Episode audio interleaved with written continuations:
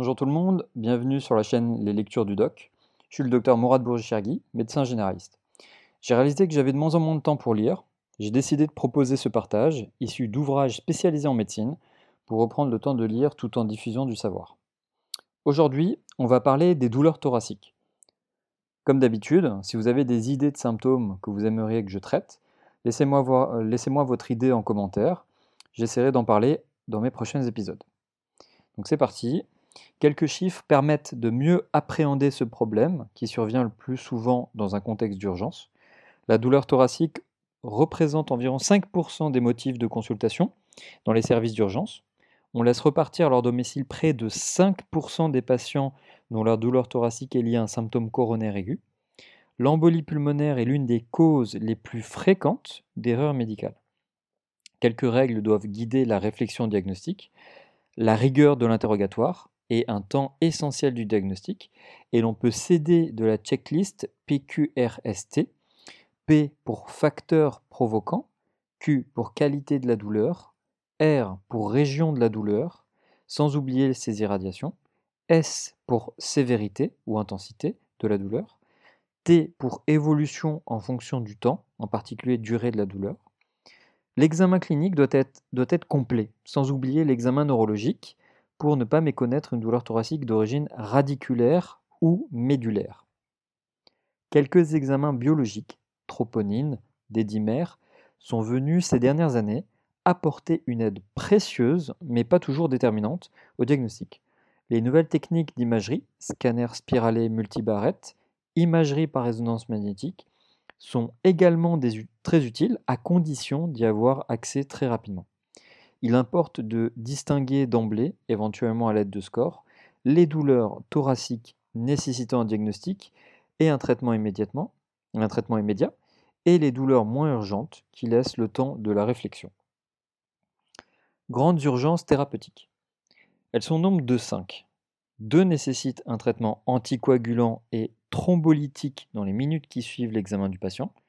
Donc il y a l'infarctus du myocarde, ou syndrome coronarien et embolie pulmonaire. Trois sont des contre-indications au traitement anticoagulant, dissection aortique, péricardite et rupture de l'œsophage. Les syndromes coronariens aigus. Ils représentent plus d'un quart des consultations pour douleurs thoraciques au service des urgences, 10% pour l'infarctus, alors que les autres causes de douleurs thoraciques aiguës représentent moins de 5% des motifs de consultation d'urgence c'est dire que le médecin doit toujours avoir la hantise de ne pas laisser repartir au domicile un patient consultant pour les, prodromes d'un infarctus du myocarde. L'infarctus du myocarde. Le diagnostic. Il doit être particulièrement suspecté chez les patients ayant déjà fait un problème coronarien et chez ceux qui ont des facteurs de risque vasculaires, principalement l'hypertension artérielle, les dyslipidémies, le diabète, en sachant que la douleur peut être atténuée ou très atypique dans ce contexte, le tabagisme et les antécédents familiaux de maladies coronaires. La douleur a pu survenir à l'effort ou au repos. Elle est constrictive, décrite comme un broiement, c'est le rhumatisme d'Eberden. Elle est classiquement montrée avec le plat de la main dans la région précordiale et irradie dans le bras gauche, les mâchoires, du moins la mâchoire, mais son siège et ses irradiations peuvent être, très atypiques. Donc le dos, l'épigastre, le bras droit, etc. Elle est typiquement, mais pas toujours intense, sans commune mesure avec les crises d'angor habituelles, si le patient en a déjà eu et résiste à la trinitrine. Elle dure plusieurs minutes, voire plusieurs dizaines de minutes. Dans la plupart des cas, l'ECG, dont l'électrocardiogramme, et le dosage de la troponine évoque un diagnostic d'infarctus. L'électrocardiogramme 12 dérivation montre habituellement le courant de lésion, donc sous décalage de ST, onde de Pardy, et les troubles de repolarisation dans le territoire infarci quelques heures avant l'apparition de l'onde Q. Néanmoins, il peut être normal pendant les premières heures ou difficile à interpréter, en particulier s'il existe un bloc de branche gauche. Dans ces cas, l'augmentation de la troponine incite à garder le patient, à faire une échocardiographie, à la recherche d'un trouble de la cinétique segmentaire du ventricule gauche, à doser la créatine phosphokinase et la créatine phosphokinase MB, et à refaire le CG quelques heures plus tard, voire à faire une coronarographie. Pour le traitement, faire le diagnostic d'infarctus impose plusieurs gestes d'urgence. Sédation de la douleur au besoin par les morphiniques, institution d'un traitement anticoagulant par de l'héparine et un antiagrégant plaquettaire double, aspirine et clopidogrel, voire prasigrel et ticagrelor, institution d'un traitement thrombolytique, par exemple Actilise, 100 mg en intraveineuse en une heure, éventuellement dans l'ambulance du SAMU qui conduit le patient aux urgences si le délai est estimé long pour réaliser une coronarographie ou dès l'arrivée aux soins intensifs, intensifs cardiologiques avec angioplastie si nécessaire et possible sous perfusion d'antiagrégants, donc Réopro. En pratique, en région parisienne, la coronarographie peut être effectuée dans les 90 minutes suivant le début de la prise en charge et la thrombolyse n'a pas lieu. L'angor instable. Le diagnostic. Lorsqu'il n'y a pas d'élévation du segment ST, il peut s'agir d'un angor instable défini comme un angor d'apparition récente ou soudainement aggravé, survenant pour des efforts minimes ou même au repos, avec des crises de plus en plus sévères et prolongées.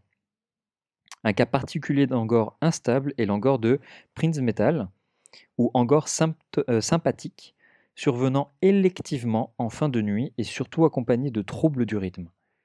Un angor lié à des spasmes coronaires peut survenir sur des coronaires normales, à la coronarographie ou ne présentant qu'une discrète plaque d'athérome.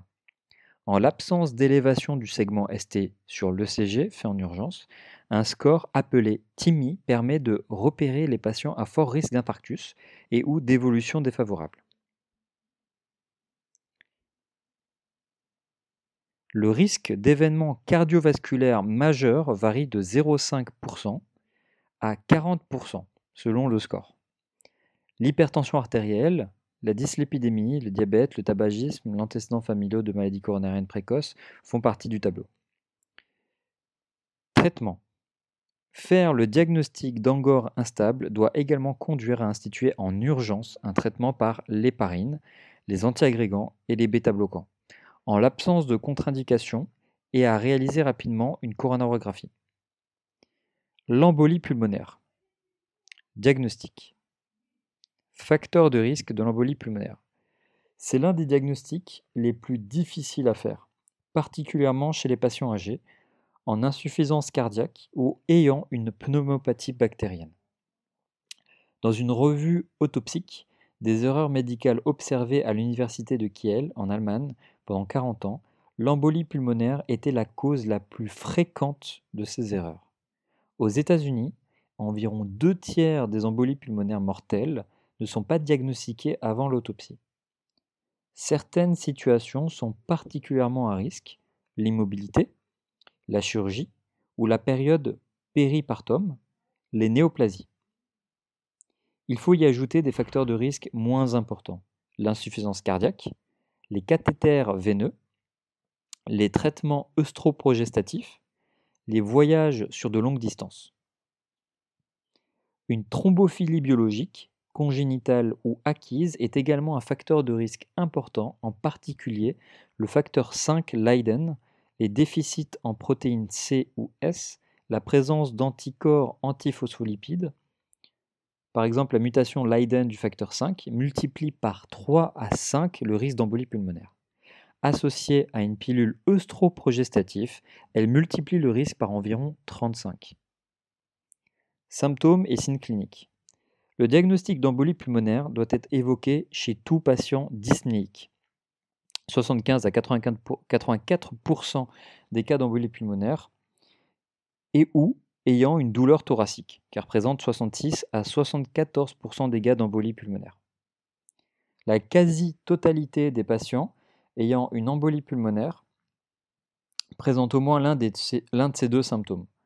L'examen clinique objectif objective une tachypnée, donc supérieure à 16 mouvements respiratoires par minute, chez plus de 90% des patients, une tachycardie supérieure à 100 battements par minute chez 45% des patients, de la fièvre, parfois trompeuse, car orientant vers une pneumopathie, chez 43% des patients. En revanche, des signes cliniques de thrombophlébite sont présents chez moins d'un tiers des patients, d'où la nécessité de recourir à l'échodoppler veineux, en sachant que celui-ci est en défaut chez 30% des patients. Les examens complémentaires. Le diagnostic d'embolie pulmonaire est suspecté. Six examens, six examens complémentaires peuvent être, donc le, pardon, le diagnostic, lorsque le diagnostic d'embolie pulmonaire est suspecté, six examens complémentaires peuvent être utiles. Les gaz du sang, ils montrent en principe une hypoxie et une hypocapnie dues à l'effet shunt, mais ils sont normaux chez près de 40% des patients jeunes. Le CG, l'échocardiographie, la mesure des dédimères, l'angioscanner thoracique ou à défaut la scintigraphie pulmonaire. Tous ces examens n'ont pas la même valeur diagnostique. Un taux de dédimère inférieur à 500 mg par millilitre avec une technique correcte, ELISA ou immunoassay, a une grande valeur prédictive négative. Il élimine le diagnostic d'embolie pulmonaire, sauf si la suspicion clinique est très forte. De même, un scanner spiralé, à condition d'être effectué rapidement, élimine le diagnostic d'embolie pulmonaire s'il n'y a aucun défect dans les artères pulmonaires. La négativité des autres tests n'élimine en rien le diagnostic d'embolie pulmonaire. Les scores. Différents scores ont été utilisés pour évaluer le risque d'embolie pulmonaire, le critère de Wells, de Wiki de Charlotte et plus récemment le score de Genève. Les plus intéressants semblent être ceux qui utilisent uniquement des critères obtenus par l'interrogatoire et l'examen clinique. Ce sont les scores de Wells et de Genève, qu'on ne détaillera pas ici. Hop. Ensuite, en fonction de la suspicion clinique, score de Wells ou de Genève, des algorithmes ont été élaborés pour dicter l'escalade des examens complémentaires et l'attitude thérapeutique. Dans le cas particulier des, embolies pulmonaires massives avec hypotension, l'ECG et l'échocardiographie au lit du patient sont des examens très utiles. Traitement. Le traitement des embolies pulmonaires hémodynamiquement stable repose sur l'héparine en urgence. Héparine non fractionnée avec une dose initiale de 20 unités par heure par kilogramme, donc la calciparine, l'héparine de bas poids moléculaire. Au domicile du patient, le traitement de première intention, en l'absence d'allergie connue à l'héparine, est une héparine de bas poids moléculaire. Par exemple, enoxaparine, deux injections sous-cutanées par jour en fonction du poids du patient, le relais par une antivitamine K, coumadine, préviscan, cintron, peut être pris dès la 24e heure, Ceci afin d'éviter une éventuelle allergie à l'héparine, qui survient exceptionnellement avant le cinquième jour. La durée du traitement anticoagulant après une embolie pulmonaire doit être d'au moins 6 mois, car en particulier pendant cette période de, se démasquent les éventuels cancers responsables. Cette éventualité est observée chez 7 à 10% des patients pour les étiologies des maladies thromboemboliques, voire aussi les phlébites. Parmi les nouveaux anticoagulants oraux, seul le rivaroxaban, Xarelto, a obtenu l'AMM dans cette indication. Donc après, là, c'est à mettre avec des parenthèses, entre parenthèses, parce que euh, ce bouquin date de 2013, si je ne dis pas des bêtises. Du coup, ça a pas mal changé dernièrement. Il n'y a pas de surveillance spécifique à réaliser. Cependant, nous recommandons la prudence compte tenu de leur caractère récent, de l'absence d'antidote et de l'absence de techniques permettant de diagnostiquer un surdosage. L'efficacité dans les essais thérapeutiques est équivalent au traitement classique et le risque hémorragique grave semble un peu plus, fiable, un peu plus faible. La dissection aortique. Le diagnostic. Elle doit être particulièrement évoquée chez l'homme âgé et hypertendu. Trois quarts des patients, mais aussi au cours du syndrome de Marfan et de certaines maladies systémiques, maladies de Horton polychondrite atrophiante, etc.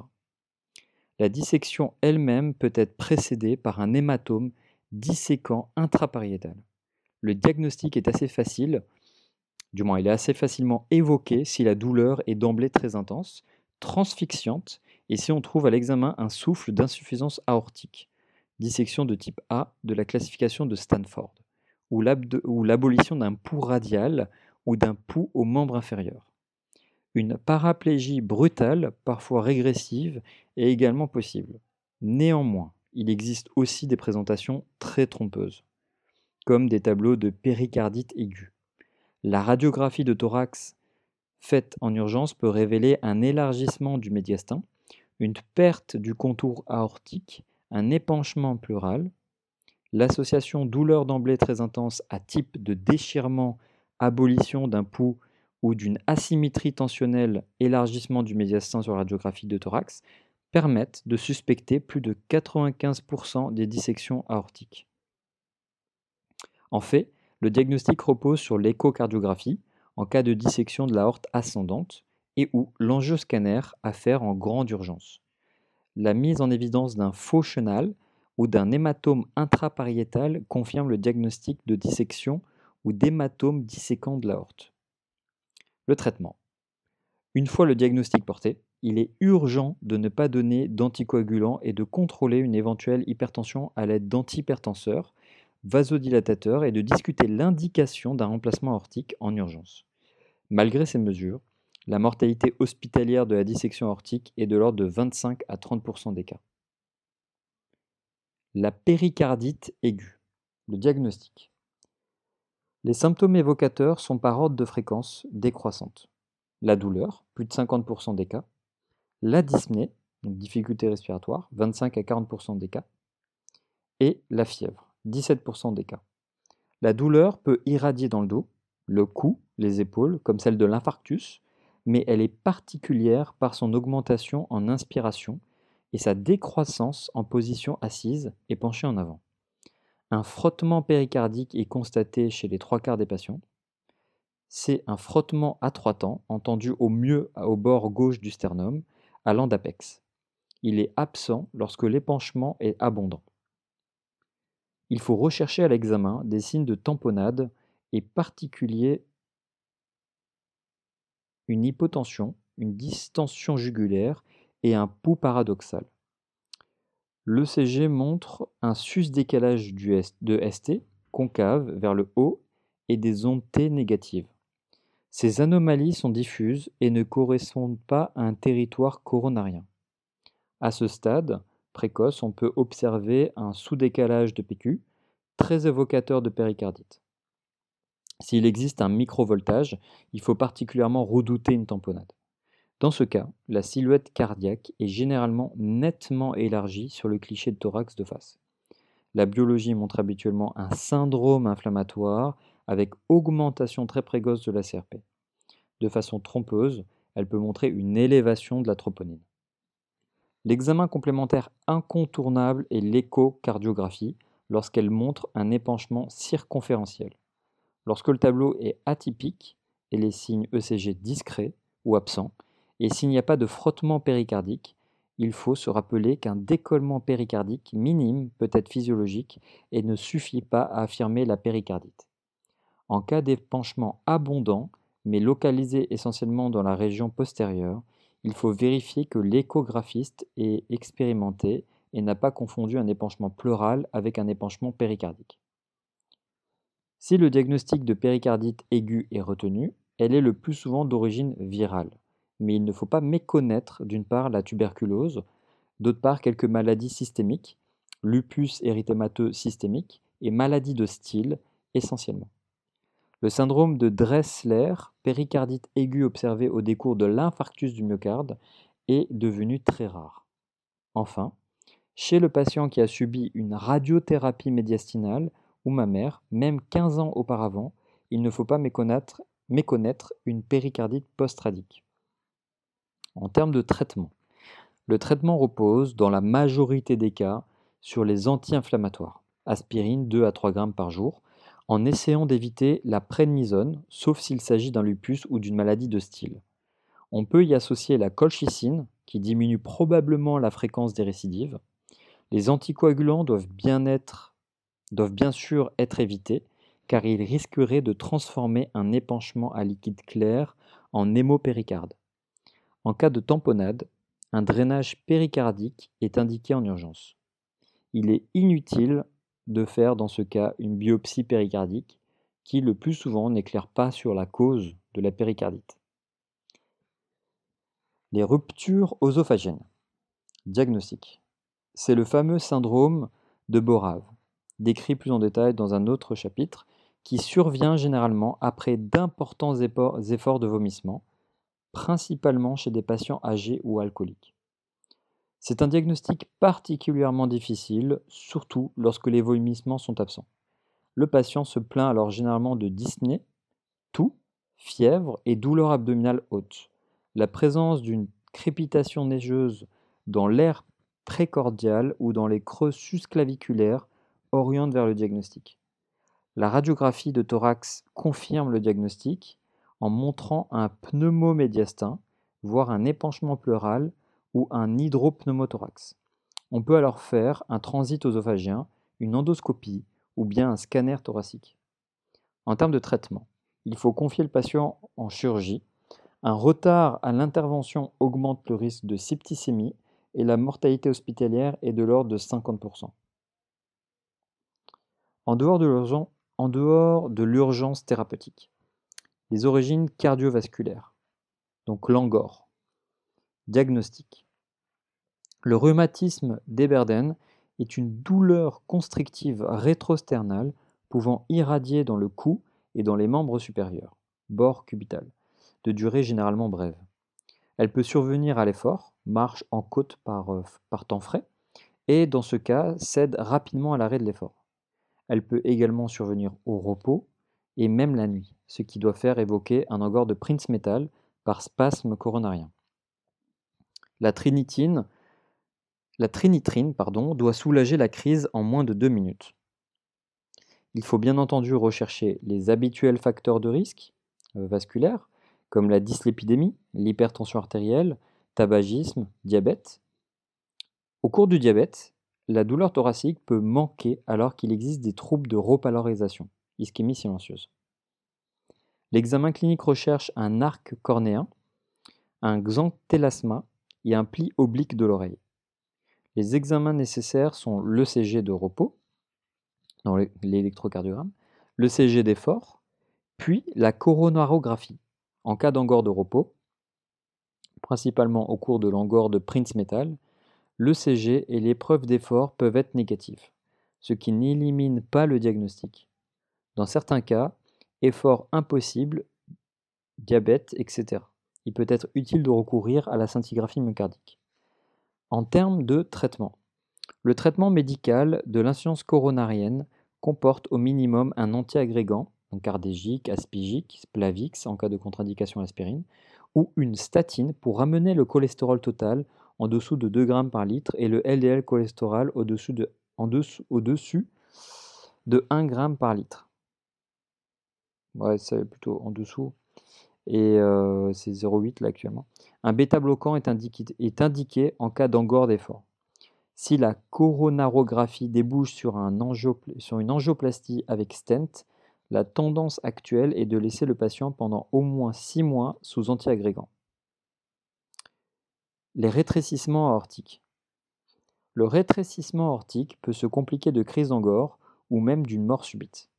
Après calcul du gradient transaortique et de la surface aortique par échocardiographie, on réalise presque toujours une coronarographie préopératoire afin de réaliser dans le même temps opératoire le remplacement valvulaire et le ou les pontages aorto-coronariens s'ils sont nécessaires. Le prolapsus de la valve mitrale. Donc le diagnostic. Le prolapsus valvulaire mitral, donc ça s'appelle la maladie de Barlow, peut entraîner une gêne précordiale atypique, souvent prolongée, parfois accompagnée de palpitations. Cette ballonisation mitrale, très fréquente chez, la jeune femme, est habituellement bénigne, sauf en cas de rupture de, cordage. Néanmoins, elle expose au risque d'endocardite d'Osler. Traitement Toute petite chirurgie doit donc être encadrée par la prise d'antibiotiques chez le sujet non allergique à la pénicilline, amoxicilline 3 g par jour pendant 48 heures, en commençant 2 heures avant le geste. L'hypertension artérielle pulmonaire. Diagnostic. L'hypertension artérielle pulmonaire peut entraîner des douleurs thoraciques et même des syncopes pour de petits efforts. L'échocardiographie permet d'apprécier grossièrement la pression artérielle pulmonaire systolique à partir de la mesure de la vitesse du flux transcupidien euh, pendant la systole. Cette mesure doit être confirmée par un cathétérisme droit plus fiable et qui permet de mesurer la pression artérielle pulmonaire moyenne ainsi que le débit cardiaque et les résistances pulmonaires. Il faut rechercher une sclérodermie en cas d'hypertension artérielle pulmonaire. En termes de traitement, il est important de dépister l'HTAP maintenant qu'on dispose de traitements efficaces et faciles à administrer. Donc il y a Bosentan, Peros, 125 mg matin et soir, et ou le sildenafil, 20 mg 2 à 3 fois par jour.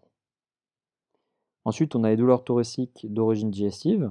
Elles représentent 40% des douleurs thoraciques, motivant une consultation dans un service d'urgence. Une fois éliminées les causes coronariennes, en fait, il n'est pas toujours facile de distinguer une insuffisance coronarienne d'une douleur œsophagienne, en particulier parce que le reflux gastro-œsophagien, RGO, peut entraîner une ischémie myocardique chez les patients ayant une coronaropathie sous-jacente, et parce que la trinitrine peut soulager les douleurs œsophagiennes. Les douleurs œsophagiennes. Diagnostic. Les douleurs œsophagiennes représentent les plus fréquentes des douleurs thoraciques, euh, qui sont d'origine digestive. Le reflux gastro-œsophagien, facilement suspecté cliniquement, peut être confirmé par la manométrie, diminution du tonus du sphincter inférieur de l'œsophage, surtout en cas de sclérodermie, et par la pH-métrie des 24 heures. La fibroscopie œsogastro-duodénale permet également de visualiser sa principale complication, qui est l'endobrachiosophage. En termes de traitement, le traitement repose sur les inhibiteurs de la pompe à protons, donc euh, les oméprazole 20 mg, le soir, associés aux agents physiques anti-reflux, donc par exemple le gaviscon. Il y a des prokinétiques également, le motilium. En cas d'échec, une plastie anti-reflux peut être réalisée sous solio-chirurgie, y compris chez les patients sclérodermiques. S'il n'y a pas de reflux, la manométrie permet de distinguer les acalasies par perte du péristaltisme œsophagien et au contraire les hyperpéristaltismes, en particulier l'œsophage casse-noisette amélioré par les dérivés nitrés. L'ulcère gastrique ou duodénal. Diagnostic. Un ulcère gastrique ou même duodénal peut se traduire par des douleurs thoraciques. Le diagnostic est confirmé par la fibroscopie avec biopsie à la recherche d'un Helicobacter pylori. Une infection à Helicobacter peut d'ailleurs être diagnostiquée en l'absence de biopsie par un test respiratoire. Le traitement, quant à lui, en est très standardisé. Donc là, il y a un protocole. Je me semble que ça a changé par rapport à ce qui est noté là. Là, ils mettent éméprazole, 40 mg, pendant un mois, puis 20 mg le soir pendant un mois, et de l'amoxicilline, 2 g par jour pendant deux semaines, le Zeclar, 1 g par jour pendant une semaine à 10 jours. Depuis peu, on conseille une trithérapie en rajoutant du métronidazole, flagile 1 g par jour, le bismuth est de nouveau disponible sous forme de Pilera en association avec deux antibiotiques, tétracycline et métronidazole. Ensuite, on a les cholécystites et les angiocolites. Donc le diagnostic. Certaines cholécystites et ou angiocolites sont révélées par une douleur rétrosternale basse plutôt que par une douleur sous-costale. Cette présentation très trompeuse peut être ramenée à sa cause par une bonne échographie hépatobiliaire, si besoin un scanner abdominal. Voir une écho-endoscopie par voie, duodénale sous anesthésie générale. En termes de traitement, la cholécystite nécessite une cholécystectomie sous solio-chirurgie dans, dans la grande majorité des cas. L'angiocolite doit être d'abord traitée médicalement par antibiothérapie injectable. Après apyrexie, donc sans fièvre, on peut réaliser une sphinctérotomie par voie endoscopique avec exérèse dans le même temps des calculs cholédociens. Le patient subira dans un second temps une cholécystectomie sous chirurgie. Ensuite, les pancréatites aiguës. Diagnostic. Il est souvent difficile de porter le diagnostic de pancréatite aiguë devant une douleur basithoracique, surtout lorsque cette pancréatite s'accompagne de troubles de repolarisation à l'ECG ou d'un épanchement pleural. La pancréatite doit être suspectée s'il existe une notion d'alcoolisme ou une lithiase biliaire connue. La biologie est très utile lorsqu'elle montre une augmentation de l'amylasémie, de la lipasémie, des transaminases, éventuellement du CA199. Il ne faut pas omettre de doser les triglycérides dès le premier examen, car les grandes hypertriglycéridémies, au-delà de 10 grammes par litre, sont une cause de pancréatite aiguë, et parce que le taux, le taux de triglycérides se normalise très rapidement, en moins de 48 heures. L'échocardiographie hépatobiliaire et le scanner abdominal peuvent aider à confirmer le diagnostic, mais ils peuvent aussi être faussement rassurants. En termes de traitement, le traitement de la pancréatite aiguë est dans l'immense majorité des cas médical et repose surtout sur l'alimentation parentérale avec arrêt des apports péros. En cas de pancréatite d'origine biliaire, il faudra dans un second temps pratiquer le traitement chirurgical de cette lithiase biliaire. les colopathies fonctionnelles. Diagnostic. Les colopathies fonctionnelles peuvent être prises pour un angor lorsque la douleur provient de l'angle gauche du côlon. La radiographie de thorax et l'abdomen sans préparation peuvent faire suspecter l'origine colique si elle monte beaucoup d'air dans l'angle gauche. Ensuite, nous avons les douleurs pleuropulmonaires. Donc, il y a les, pneumonies, donc les infections pulmonaires. Diagnostic. La pneumonie est en principe facile à diagnostiquer chez un patient fébrile avec un point de côté thoracique, une toux grasse, une expectoration mucopulmonale et lorsque l'auscultation met en évidence un foyer de râle crépitant. La radiographie aide à distinguer la pneumonie systématisée, en général pneumococcique, et les pneumopathies atypiques, qui doivent faire pratiquer au moins trois sérologies mycoplasme, chlamydia pneumoniae, légionellose. Néanmoins, le diagnostic peut s'avérer difficile car la douleur est parfois discrète et la radiographie du thorax normale au cours des premières heures. Il est également possible de méconnaître une opacité rétrocardiaque, mal visible. Le scanner thoracique peut être utile en montrant un foyer de condensation avec un bronchogramme aérique. Par ailleurs, une pneumonie peut masquer une embolie pulmonaire, surtout chez les sujets âgés et ou insuffisants cardiaques, et, en cas de doute, il faut demander un angioscanner thoracique. En termes de traitement, sur le plan thérapeutique, la pneumonie franche-lobaire à pneumocoque requiert de l'amoxicilline 3 g par jour, efficace à cette dose même en cas de sensibilité diminuée au bêta-lactamine. Les pneumonies atypiques sont au contraire traitées par l'érythromycine ou une quinolone, par exemple la lévofloxacine tavanique 500 mg à 1 g par jour en deux prises ou la moxifloxacine, donc l'Isilox 400 mg par jour en une prise. La durée du traitement est habituellement de 10 jours. Chez les patients à risque, sujets âgés, euh, bronchopathes chroniques, insuffisance cardiaque, diabétique, etc., il est prudent de donner d'emblée, devant toute pneumopathie communautaire, de l'amoxicilline en association avec l'érythromycine ou une quinolone. Les douleurs du pneumothorax. Diagnostic. La douleur du pneumothorax est un point de côté brutal, avec sensation de déchirure, irradiant parfois vers l'épaule, pouvant s'accompagner d'une toux et d'une dyspnée.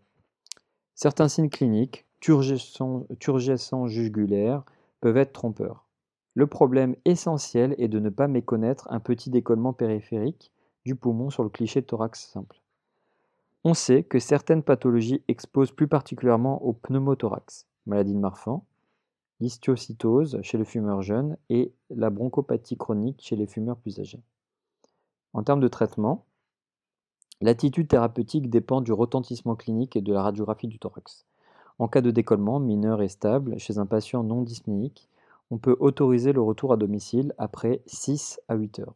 Au contraire, en cas de détresse respiratoire et ou de rétraction du poumon dans la, région iliaire, il faut bien sûr hospitaliser le patient et mettre en place un drain pleural. Épanchement pleuraux. Diagnostic. le point de côté thoracique unilatéral de l'épanchement pleural ressemble bien entendu à celui d'un pneumothorax. La douleur a un début brutal, elle est sous axillaire et sous mammaire, mais peut irradier dans l'épaule, pleurésie diaphragmatique, voire les lombes ou la paroi abdominale antérieure. Elle peut être extrêmement intense, insomniante. Elle augmente avec l'inspiration profonde, la toux, l'éternuement. Elle est soulagée par les pauses respiratoires ou l'immobilisation du côté malade. L'auscultation retrouve les frottements pleuraux, très localisés, inspiratoires et expiratoires, ou seulement inspiratoires ressemblant au craquement du cuir neuf. La douleur et les frottements disparaissent habituellement lorsque l'épanchement pleural apparaît sur le cliché de thorax ou augmente de volume. Le cliché de thorax montre la classique ligne de damoiseau lorsque l'épanchement est modéré. Le scanner thoracique montre souvent un épanchement plus abondant que ne laissent supposer les clichés simples. Il permet également de bien étudier le parenchyme sous-jacent. Une fois posé le diagnostic de l'épanchement pleural, deux situations sont possibles. L'épanchement est satellite d'une pathologie pulmonaire ou abdominale connue, pleurésie riche en protides ou euh, au cours d'une embolie pulmonaire ou d'une pneumonie, pleurésie satellite d'une pancréatite aiguë, d'un abcès sous-phrénique ou d'une amybiase hépatique, transsudat pleural, généralement situé à droite, au cours d'une cirrhose en décompensation acidique. L'épanchement est révélateur, dans ce cas, la ponction pleurale aide à en trouver la cause. Pleurésie purulente, il faut alors de nouveau penser à l'embolie pulmonaire avant de conclure à la pleurésie purulente isolée. En général, pleurésie riche en protides, exudats, et en lymphocytes. La cytologie pleurale permet de rechercher les cellules métastatiques ou un mésothélium. Dans ce cas, on peut doser l'acide hyaluronique dans le liquide pleural.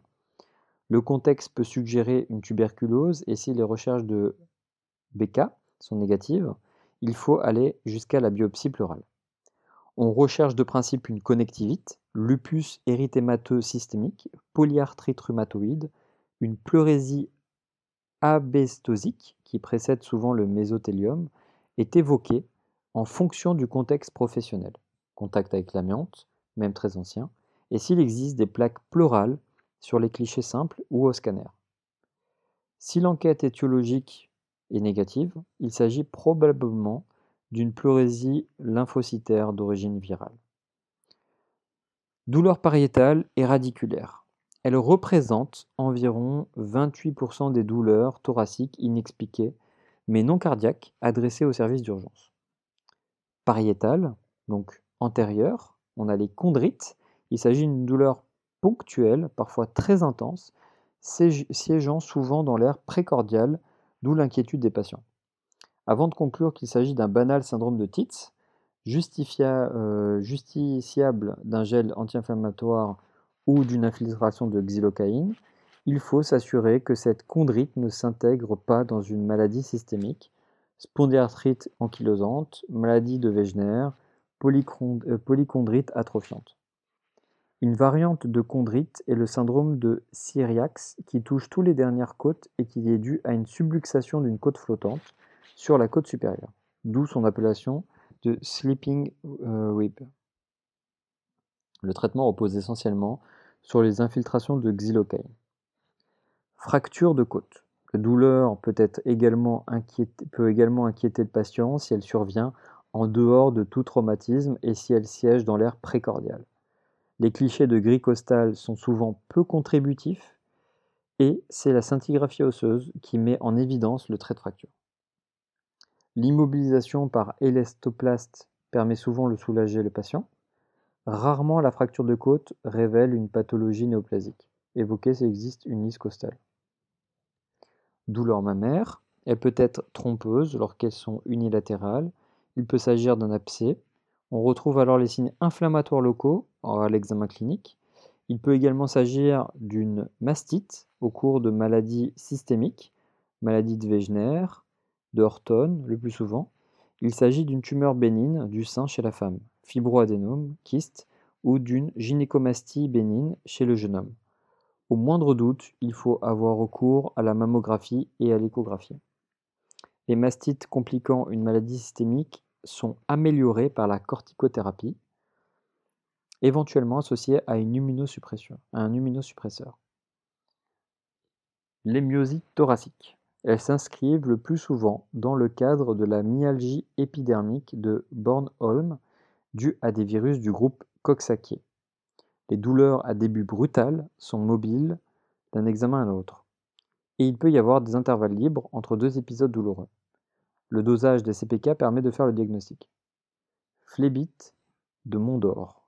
Elle réalise un cordon inflammatoire parcourant toute une partie du thorax, pouvant s'étendre vers l'abdomen. Cette phlébite superficielle est le plus souvent isolée et bénigne. Le traitement peut comporter de la colchicine et de l'aspirine à faible dose. Donc, les douleurs postérieures, pariétales postérieures, il s'agit essentiellement de douleurs vertébrales. Lorsque celles-ci surviennent brutalement dans un contexte fébrile, elles doivent en premier lieu faire rechercher une spondylite ou une spondylodicite. C'est l'IRM qui affirme le diagnostic. Si la vitesse de sédimentation est élevée, alors les protéines de l'inflammation, CRP, fibrine, sont normales. Il faut penser au myélome et demander une électrophorèse ainsi qu'une immunofixation des protéines. Une nouvelle fois, l'IRM du rachis vient confirmer le diagnostic. Dans les cas douteux, la biopsie vertébrale apporte la certitude. Lorsque les douleurs vertébrales ont un horaire inflammatoire et quand on a éliminé les deux pathologies suscitées, on évoque une spondylarthrite ankylosante. La recherche de l'antigène HLA-B27 le scanner du rachis et des sacroiliacs peuvent être utiles au diagnostic. Des pathologies plus banales peuvent être responsables de rachialgie dorsale, chondrocalcinose, rhumatisme de Forestier, crise d'arthrose. Le traitement dépend de la cause. Ensuite, on a les douleurs radiculaires, douleurs métamériques avec une recrudescence nocturne. Une douleur métamérique avec une recrudescence nocturne typique d'une origine radiculaire doit faire rechercher une spondylodicite si le patient est fébrile ou une hernie discale. En l'absence de douleur vertébrale, il faut penser à la maladie de Lyme, mais la morsure de tique initiale n'est retrouvée que dans 50% des cas. Il faut penser également à une tumeur médulaire, le plus souvent bénigne, neurinome ou méningiome. L'IRM est l'examen de choix. Elle explore le rachis en remontant plusieurs étages au-dessus du métamère douloureux, car le siège de la douleur peut être trompeur. Le traitement de la maladie de Lyme repose sur le clamoxyle. ça, ça a changé, euh, ça change un petit peu. Après, il y a des recommandations. Le traitement des tumeurs médulaires bénignes, neurinome, méningiome, est exclusivement chirurgical. Douleur métamérique de début insidieux. Une douleur métamérique de début insidieux, sans horaire précis, à type de paresthésie, doit faire évoquer un zona à la phase pré-éruptive. L'éruption peut être décalée de plusieurs jours. Il faut commencer le traitement par le valacyclovir le plus tôt possible afin de prévenir les douleurs post-ostériennes à la posologie de deux comprimés à 500 mg trois fois par jour pendant une semaine. Il est de bonne règle de faire des radiographies du rachis pour vérifier que le niveau de l'éruption ne correspond pas à une lésion vertébrale sous-jacente. Voilà, j'espère que ça vous aura servi à quelque chose. Si jamais vous voulez que je traite d'autres symptômes, n'hésitez pas à le noter dans les commentaires. Voilà, à bientôt.